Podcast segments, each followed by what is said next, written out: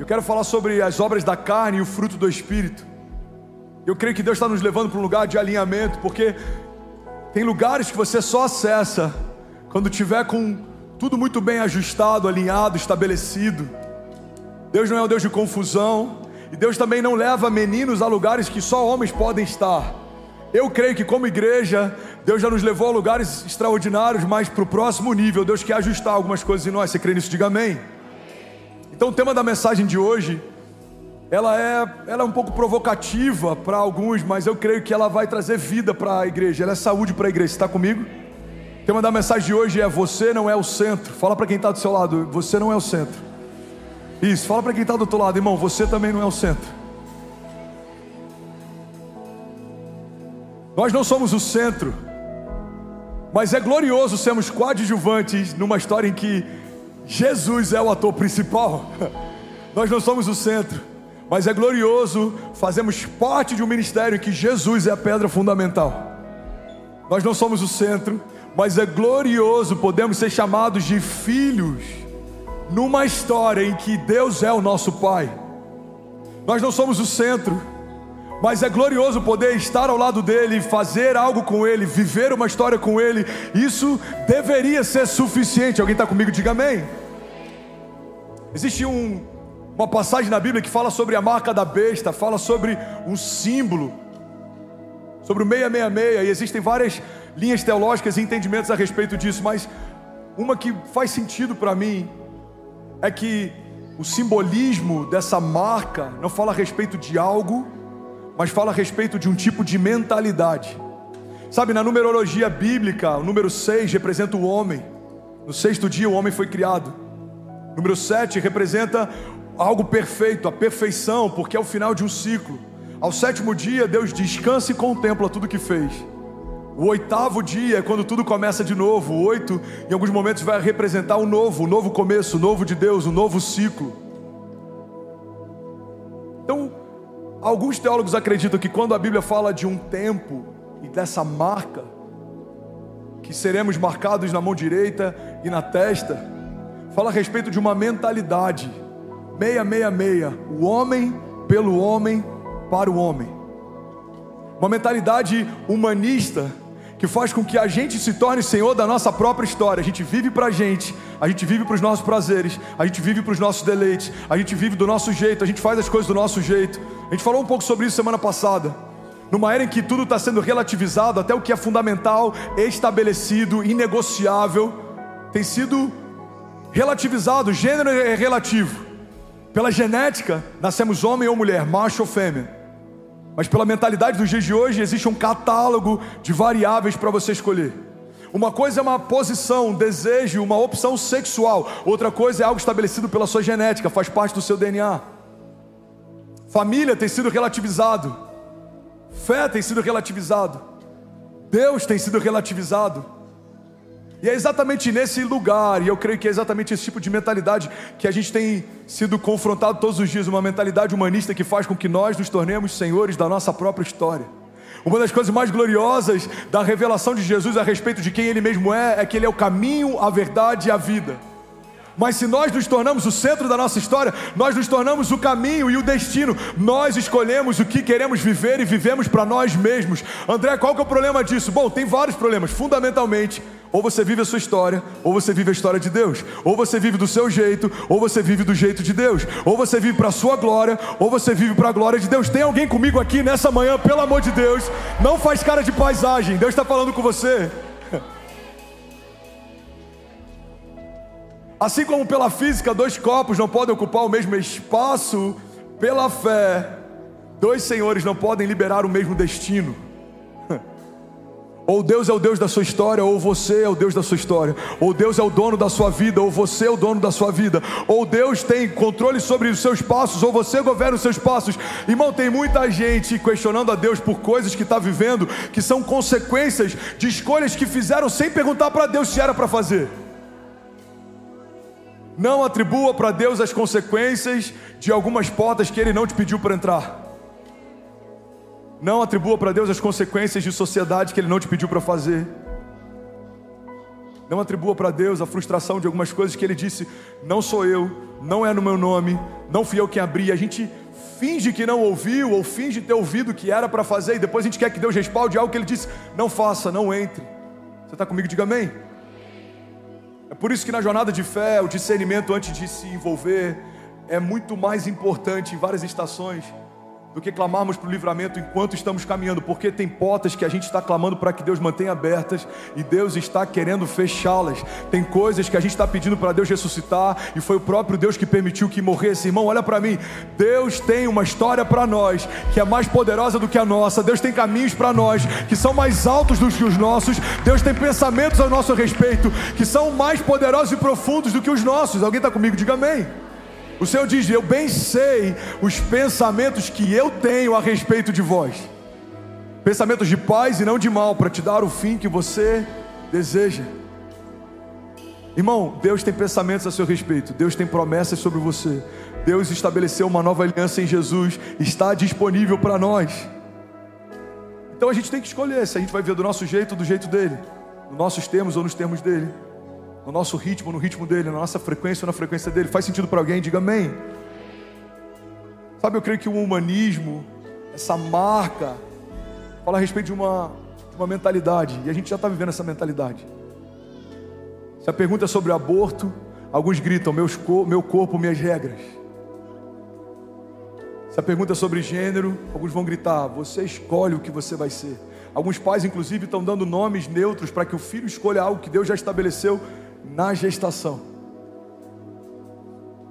O que esperar de uma geração que relativiza o que é, me ajuda aí, irrelativizável?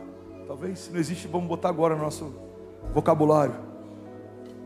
Uma geração que quer flexibilizar o que não dá para ser flexibilizado. Uma geração que quer ressignificar o que não quer ser ressignificado. Numa geração como essa, não se assuste se até líderes espirituais propuserem que a gente atualize a palavra. Inclusive, isso já foi feito. A palavra precisa ser atualizada? Não, não precisa. Ela é perfeita, nada pode ser acrescentado ou removido. Paulo disse: se algum anjo descer dos céus e pregar para vocês um evangelho diferente do que esse que nós temos pregado, considere anátema, considere maldição. A palavra é perfeita, não pode ser diluída, não pode ser adulterada, não pode ser flexibilizada. Alguém está comigo? Diga amém. Mas numa geração que está sendo o tempo inteiro bombardeado por uma mentalidade humanista, sem perceber, a gente começa a baixar a guarda. Coisas que sempre foram pecados, a gente agora já relativiza e não sei se é bem assim. E é sobre isso que eu quero falar nessa, nessa manhã. Você não é o centro. E se o Senhor for o centro da sua história, tudo que estava em desordem passa a ser ordenado tudo que estava em caos passa a ser governado, tudo que estava em trevas passa a ser iluminado, tudo que estava confuso passa a ser agora clareado. Deus tem para nós pensamentos de vida e não de morte. Deus tem para nós clareza e não confusão. Ele não é um Deus de confusão. Alguém está comigo? Diga amém. Romanos 12, 2 diz: Não se amoldem ao padrão desse mundo, mas transformem-se pela renovação da sua mente ou pela renovação do seu entendimento e aqui ele estabelece uma condicional, só um pouquinho mais baixo, uma condicional, para que sejam capazes de experimentar qual é a boa, agradável e perfeita vontade de Deus. Existe uma condicional para experimentar a boa, agradável e perfeita vontade de Deus: ser renovado pela mentalidade de Deus. É impossível ter uma mente de pecado e viver santidade. É impossível ter uma mente negativa e viver uma vida positiva. É impossível ter uma mente de problemas e viver milagres. Porque os seus passos sempre vão caminhar na direção dos seus pensamentos mais fortes. A Bíblia diz: como o homem pensa na sua alma, assim ele é. Engraçado que algumas ideologias pegaram isso para o movimento trans. Se você se sente, você é. Mas nós não pegamos isso para a jornada de fé. Se Deus diz que eu sou, eu sou. Se Deus diz que eu tenho, eu tenho. Isso é tão forte. Talvez o seu exterior seja derrotado, mas o seu interior, pelos olhos da fé, você é mais do que vencedor em Cristo Jesus. Talvez pelos diagnósticos ou por algumas marcas e sintomas você é doente, mas pelos olhos da fé, você é sarado pelas pisaduras de Jesus. Talvez pelo olhar de alguns ou pelo seu passado você é condenado, mas pela graça de Deus, você foi justificado e a condenação e a escrita de dívida que havia no seu nome foi colocada na cruz do Calvário Jesus fez de todos os principados e potestades um espetáculo público triunfando sobre eles na cruz. Então não importa o seu exterior, se você tem uma revelação de quem você é de verdade. Tem uma citação, não lembro de quem é o autor, ele diz que cada um de nós carrega três eus, três versões. A primeira é quem você pensa que é, a segunda é quem os outros acham que você é, e a terceira é quem Deus sabe que você é. A maturidade faz a gente se despir dessas duas para correr para a única que importa. O que pensam que eu sou, tanto faz. A multidão tem opiniões que são variáveis, são volúveis. A multidão que gritava Osana, gritava crucifica. A multidão é enganosa, ela é performática. Ela acha que Deus está em algo grande, ela acha que Deus não está quando algo diminui, ela acha que números são uma aprovação de Deus, performance são intimidade com Deus, mas quando a gente entende que até unção, depois que ela é estabelecida, não pode ser revogada, a gente percebe que existem homens que funcionam em nome de Deus, mas não carregam mais nada de Deus. A gente entende, irmão, que não é mais sobre exterior. Não é sobre quem fingimos ser, não é sobre quem pensamos ser, é sobre quem Deus sabe que a gente é. Deus não unge personagens, Deus unge pessoas.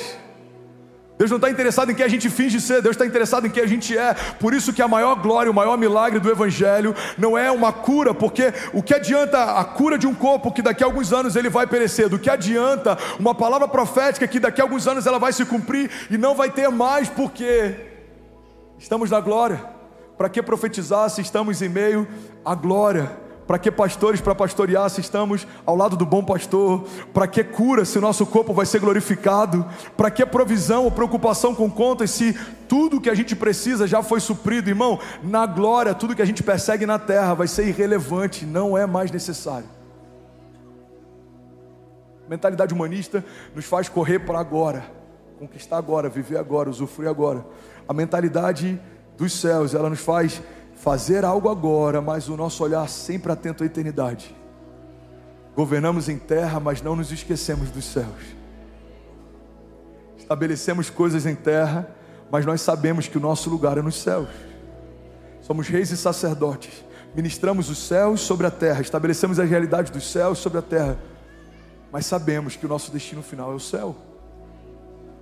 A gente está vivendo um tempo muito perigoso. Você está comigo? Alguém está recebendo algo de Deus? Irmãos, os dias são difíceis, porque tem muita gente utilizando princípios bíblicos como ferramentas para ajudar na nossa jornada pessoal. Pastor, isso é um problema? Depende. Se o final da sua jornada apontar para você, isso é um problema. Porque você está usurpando de todos os benefícios e ferramentas e princípios e leis espirituais para construir uma jornada que é sua.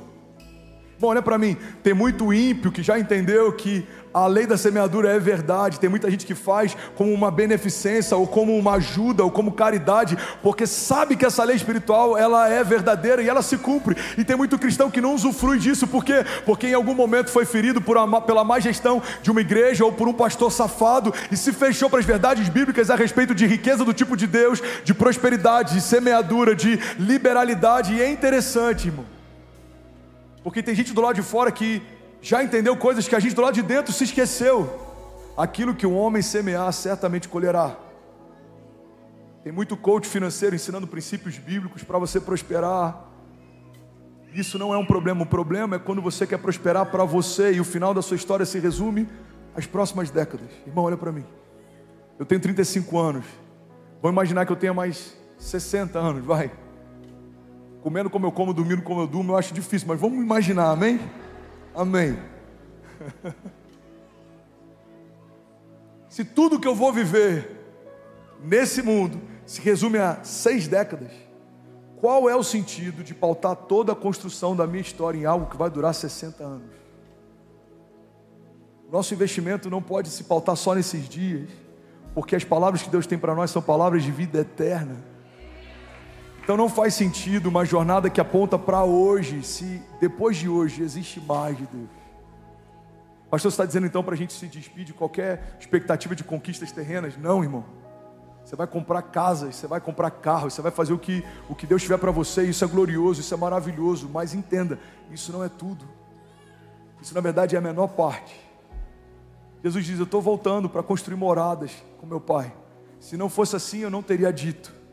Irmão, Jesus está construindo com o Pai moradas para aqueles que vão estar com Ele na eternidade. Isso deve ser perseguido. Mas quando a nossa mentalidade não está atraída pelas coisas eternas, a gente está muito preocupado com as coisas terrenas. Pastor, você está dizendo que eu não tenho que me preocupar? Não, estou dizendo que isso não tem que se cons te consumir e nem ser o resumo de toda a sua jornada. Qual é o sentido de crescermos como homens de negócios, mas sermos infantis como homens de Deus? Qual o sentido de termos um patrimônio na terra maior do que o nosso galadão nos céus? Qual o sentido de perseguirmos life hacks e chaves que vão ajudar a gente a prosperar nesses dias, se nós não entendemos sobre prosperidade do tipo de Deus, riqueza do tipo de Deus? Alguém está comigo? Diga amém. Romanos 12 diz: Não vos conformeis com os padrões desse mundo, mas sejam transformados no seu entendimento, para que possam experimentar qual é a boa, agradável e perfeita vontade de Deus. Sabe, irmão, a grande verdade é que o inferno não quer necessariamente você fora da igreja. Mas ele ama quando vê um crente na igreja com a visão no lugar errado. Porque quando você está fora da igreja, você ainda tem aquele temor e aquela percepção de que algo precisa ser feito. Mas quando você está na igreja com a visão errada, você abaixa a guarda porque você acredita que você está no lugar certo e está tudo bem. Mas não é o fato da gente sentar no banco de um lugar em que Deus está avivando, que significa que a gente está sendo avivado, não é sobre o lugar que a gente está sentando, é sobre o lugar em Jesus que a gente está sendo estabelecido. Deus quer nos levar a um lugar de maturidade, entendimento e temor e favor e graça e revelação. Que a gente vai conquistar de forma natural, por quê? Porque os sinais e maravilhas eles acompanharão os que creem.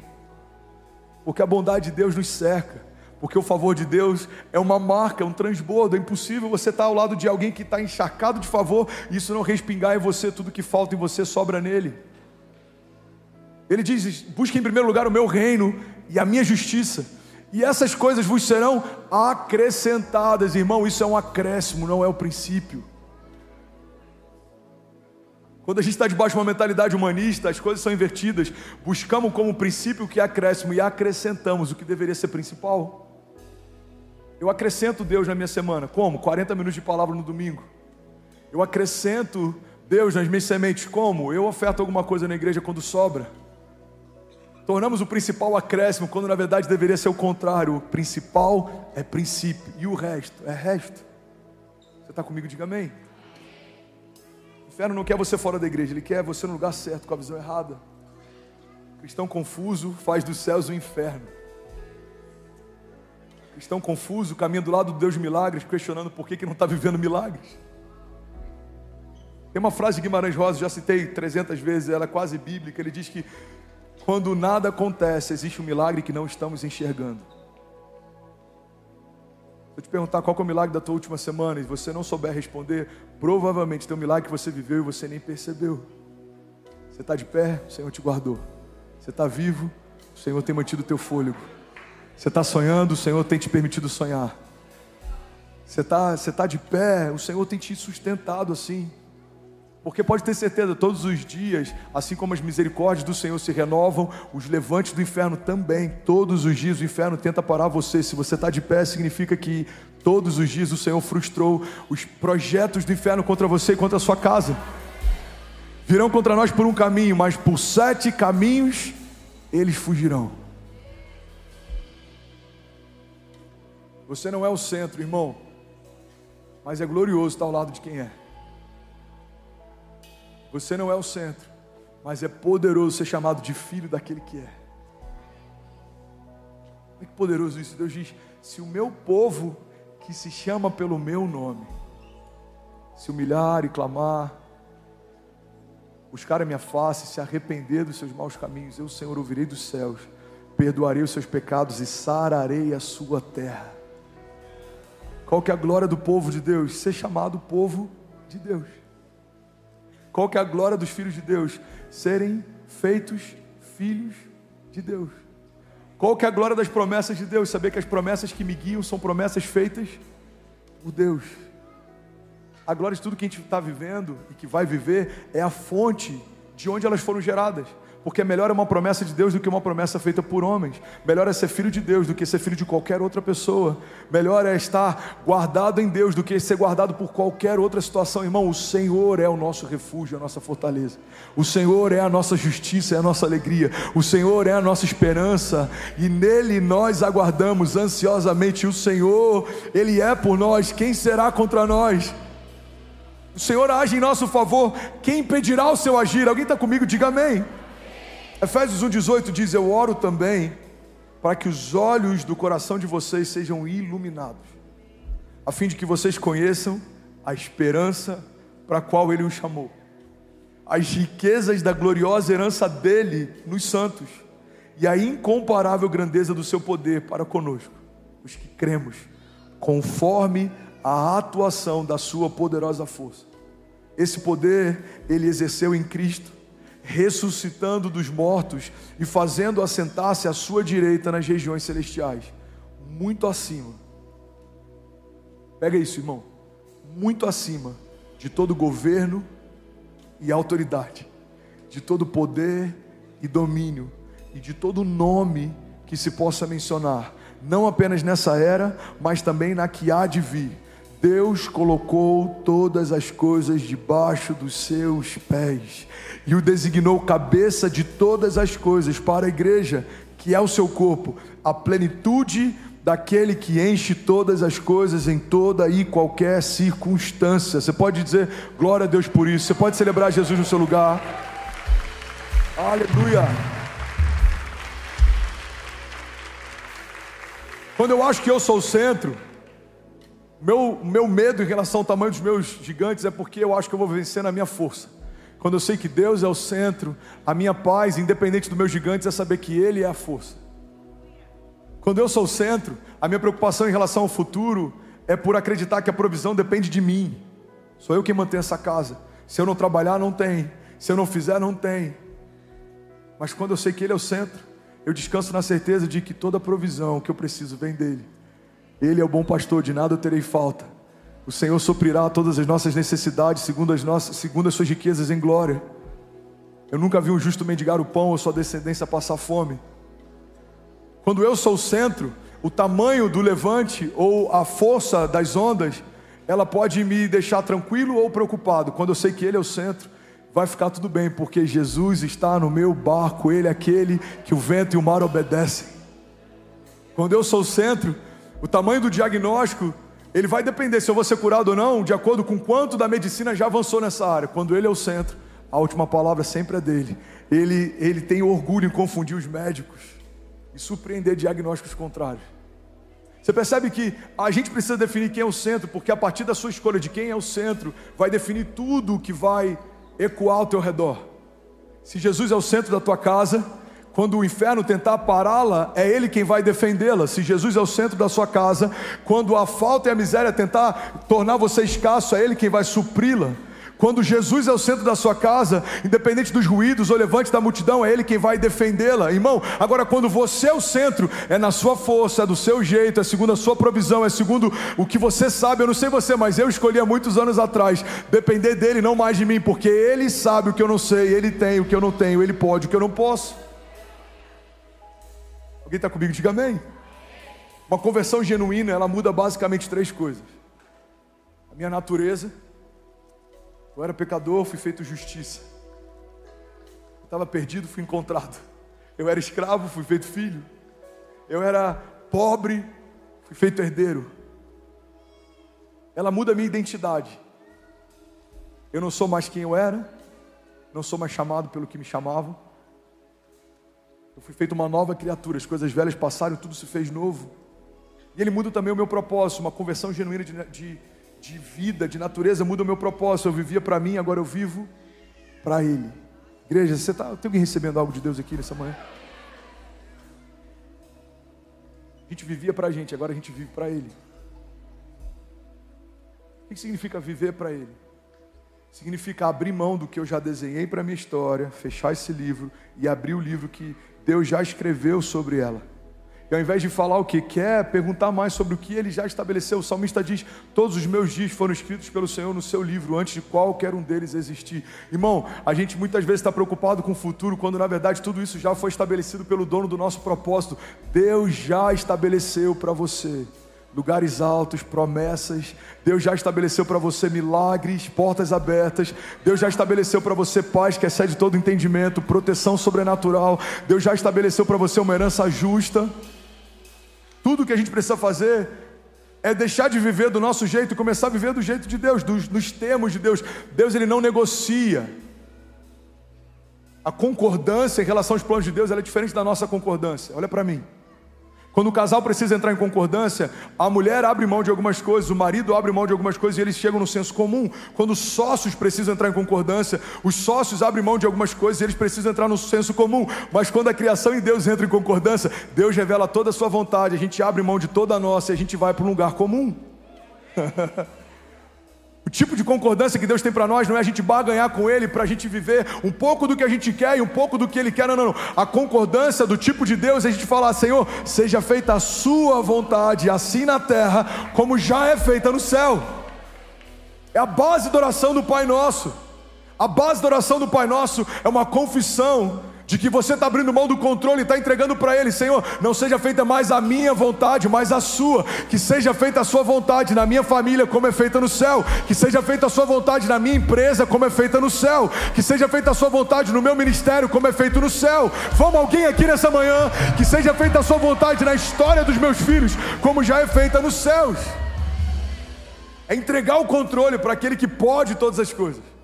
Vamos ser sinceros? É quase estúpido alguém ter que convencer a gente de algo que é tão óbvio. Às vezes eu sinto quando a gente prega sobre isso, mas eu já tive nesse lugar e muitas vezes eu preciso me preocupar para não voltar para ele. Às vezes eu sinto que é como se a gente estivesse naquele jogo, daqueles programas de auditório, que a gente está num lugar fechado, sem ouvir. E o apresentador está perguntando: Você quer trocar esse abacaxi por uma Porsche? Não! Está todo mundo desesperado lá de fora. Então tá bom, ele fica com o abacaxi. Você quer trocar esse abacaxi por um prédio na Faria Lima de 15 andares, todo quitado. Não! Assim são aqueles que ainda não entenderam que tudo que a gente sonha como esterco, segundo aquilo que Deus já sonhou para nós.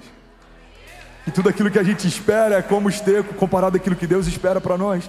Paulo diz: Olha, quando eu tive a revelação e entendimento do que Deus tem para mim, eu considerei como esterco todas as coisas que eu desejava, irmão. Não há nada que se compare àquilo que só Deus pode fazer por você. A glória de Deus é infinitamente maior do que a glória dos homens, o poder de Deus é infinitamente maior do que o poder dos homens. Não há nada que Ele seja capaz de fazer que a gente conseguisse fazer sozinho. Alguém está comigo? Diga amém. Você não é o centro. 1 Coríntios 15, 19 diz: Se é somente para essa vida que temos esperança em Cristo, dentre todos os homens, somos os mais dignos de compaixão. Mas de fato, Cristo ressuscitou dentre os mortos, sendo as primícias dentre aqueles que dormiram, visto que a morte veio por meio de um só homem, também a ressurreição dos mortos veio por meio de um só homem, pois da mesma forma que em Adão todos morrem, em Cristo todos serão vivificados. Alguém pode dizer glória a Deus por isso? Será que alguém pode celebrar Jesus aqui nessa manhã? De verdade, vou para isso, você pode fazer melhor, você pode celebrar Jesus. Aleluia! Aleluia! Aleluia! Aleluia! Tim Keller diz que o pecado não é simplesmente fazer coisas ruins, mas também colocar coisas boas no lugar de Deus. Irmão, isso aqui é tão forte, tão profundo. Eu queria que a gente meditasse um pouco mais nisso. Pastor, mas por que colocar coisas boas no lugar de Deus é pecado? Porque qualquer coisa que você coloca no lugar de Deus é pecado. Se amarmos os nossos filhos mais do que amamos a Deus, a gente está em pecado. Se amamos ao nosso patrimônio mais do que amamos a Deus, a gente está em pecado. Se amamos a nossa glória, o nosso status mais do que amamos a Deus, a gente está em pecado. Abraão foi testado nisso. O sonho da vida dele acontece. Aí Deus testa o coração dele. Você me ama mais do que o que eu te dei? Então me devolve o que eu te dei. Tudo é teu, Senhor. Está aqui. Abraão, pode ficar. Você pode ter tudo que você está disposto a entregar. José assume governo. Poderia ter perseguido seus irmãos.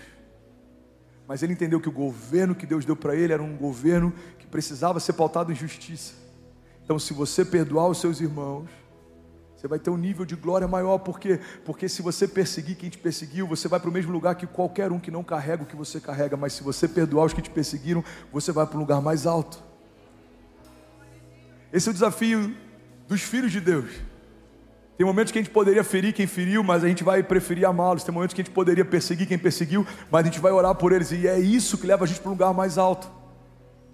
Irmão, pecado não é necessariamente fazer coisas ruins, mas tudo de bom que a gente coloca no lugar de Deus porque o lugar de Deus, ele não é negociável, ele é o centro da sua casa, não tem neutralidade. Ou Deus é o centro da sua casa, ou você é o centro. Ou Deus é o Senhor da sua história, ou você é. Ou Deus é quem provê sobre a tua família, ou é você quem provê. Ou é Deus quem justifica você diante dos seus inimigos, ou é você que se justifica. Eu aprendi isso do jeito mais difícil. Há quatro anos atrás, eu vivi um momento difícil, eu vivi um momento de de desonra, eu vivi momentos até de perseguição ministerial, e Deus falou claramente comigo: se você não falar, eu falo por você. Se você não fizer, eu faço por você. Mas se você quiser se justificar, você vai sozinho. Eu aprendi uma chave: silêncio diante dos homens, clamor diante de Deus. Quantas vezes eu eu trancava a porta do quarto ou dentro do banho para nem Kezinha ouvir quantas vezes eu chorei em meio a perseguições, a desonra, quantas vezes eu chorei, mas eu chorava para a pessoa certa.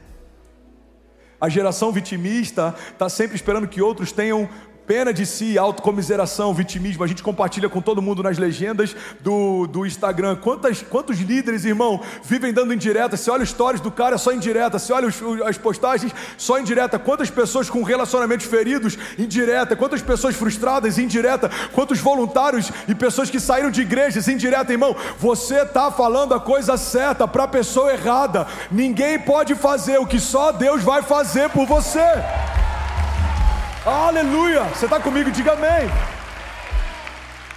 Silêncio diante dos homens, clamor diante de Deus. Fala com quem vai resolver. Fala com quem vai resolver. Isso é uma cultura na nossa igreja. Se alguém vier falar comigo algo da consolidação, irmão, procura o Danilo, por favor. Não, pastor, eu precisava ver algo do financeiro, procura o pastor Tiago Braga, por favor. Eu precisava ver algo do music, procura o pessoal do music, por favor. Por quê? Porque você precisa procurar quem vai resolver. Quem é o centro da tua história? É o Deus da sua salvação. Como o salmista fala, eu elevo meus olhos aos montes, de onde vem o meu socorro? O meu socorro vem do Senhor, que fez os céus e a terra. Ele está todo momento restabelecendo Deus no lugar que é de direito. Você está comigo? Diga amém. 1 João 2,17 diz: O mundo e a sua cobiça passam, mas aquele que faz a vontade de Deus permanece para sempre. Tem uma frase do Rick Warren que eu amo, ele diz que viver com propósito é a única maneira de viver de verdade. E a única verdade, irmão, e eu quero finalizar aqui, é que hoje a gente está vivendo uma história com Deus, ou a gente está escrevendo uma história sozinho. Olha que interessante, o louvor pode, pode subir, para parecer que a gente está terminando. Joe, vem comigo, me cobre. Olha que interessante. A gente vê no Antigo Testamento, numa antiga aliança, a glória de Deus se revelando através de, um, de uma dinâmica, o cavode, o cabode. Quando a glória de Deus entrava no lugar, o peso da glória de Deus ele era percebido. Era impossível permanecer de pé quando a glória de Deus invadia um lugar. Então, quando a glória de Deus invadia o templo, quando a glória de Deus invadia um povo, quando a glória de Deus invadia uma reunião, as pessoas elas, elas não conseguiam ficar de pé diante da glória. Mas na nova aliança existe uma nova dinâmica também pela qual a glória se revela, que é o doxa. O que é o doxa? O doxa significa a opinião de Deus. Mas a opinião de Deus não é como a opinião dos homens, não é Deus falando, olha, eu acho que você poderia ir por aqui. Eu acho que isso aqui seria melhor. Não, não, não. Quando a Bíblia fala sobre a opinião de Deus, é sobre os pensamentos de Deus, é sobre a direção de Deus, é sobre a revelação de Deus. Irmão, olha para mim. Não faz sentido perseguirmos o peso da glória e o toque de Jesus se não entregarmos para Ele também o lugar de governo. Ele não quer ser só quem faz a gente se arrepiar, Ele não quer ser só quem nos salva. Deus não é só o nosso Salvador, Ele quer se tornar também o nosso Senhor. É aquele que guia os seus passos, é aquele quem guia você, é aquele quem vai liderar você, governar você, é aquele que vai te levar mesmo em vales de sombra e morte, mas você não vai temer mal nenhum, porque você sabe quem está lá com você. É como o salmista declara: mesmo que eu ande por vales de sombra e morte, não temerei mal nenhum, porque eu sei quem está comigo. A sua vara e o seu cajado me consolam. E o salmista diz: E o Senhor prepara uma mesa para mim, na presença dos meus inimigos, e Ele me honra, ungindo a minha cabeça com óleo, e o meu cálice faz transbordar. Alguém pode dizer glória a Deus por isso? Você pode celebrar Jesus no seu lugar. Aleluia! Aleluia! 1 Reis 8:11. E os sacerdotes não podiam permanecer em pé para ministrar, por causa da nuvem, porque a glória do Senhor enchera a casa do Senhor. Deus não quer só trazer o peso da glória dele, Deus quer trazer direção para você. Deus quer tomar o lugar de centralidade na sua história. Deus quer tomar o lugar de conselheiro da tua história. Você crê nisso? Fica de pé no seu lugar. Deixa eu liberar algo sobre você. Fica de pé no seu lugar. Feche teus olhos em nome de Jesus. Feche teus olhos. Feche teus olhos. Curva tua cabeça. Deixa Deus ministrar você, irmão. Sabe, Isaías 9,6, ele, ele falava a respeito da expectativa pela vinda do Messias. E a palavra diz assim: Um menino nos nasceu, um filho nos foi dado, e o governo está sobre os seus ombros.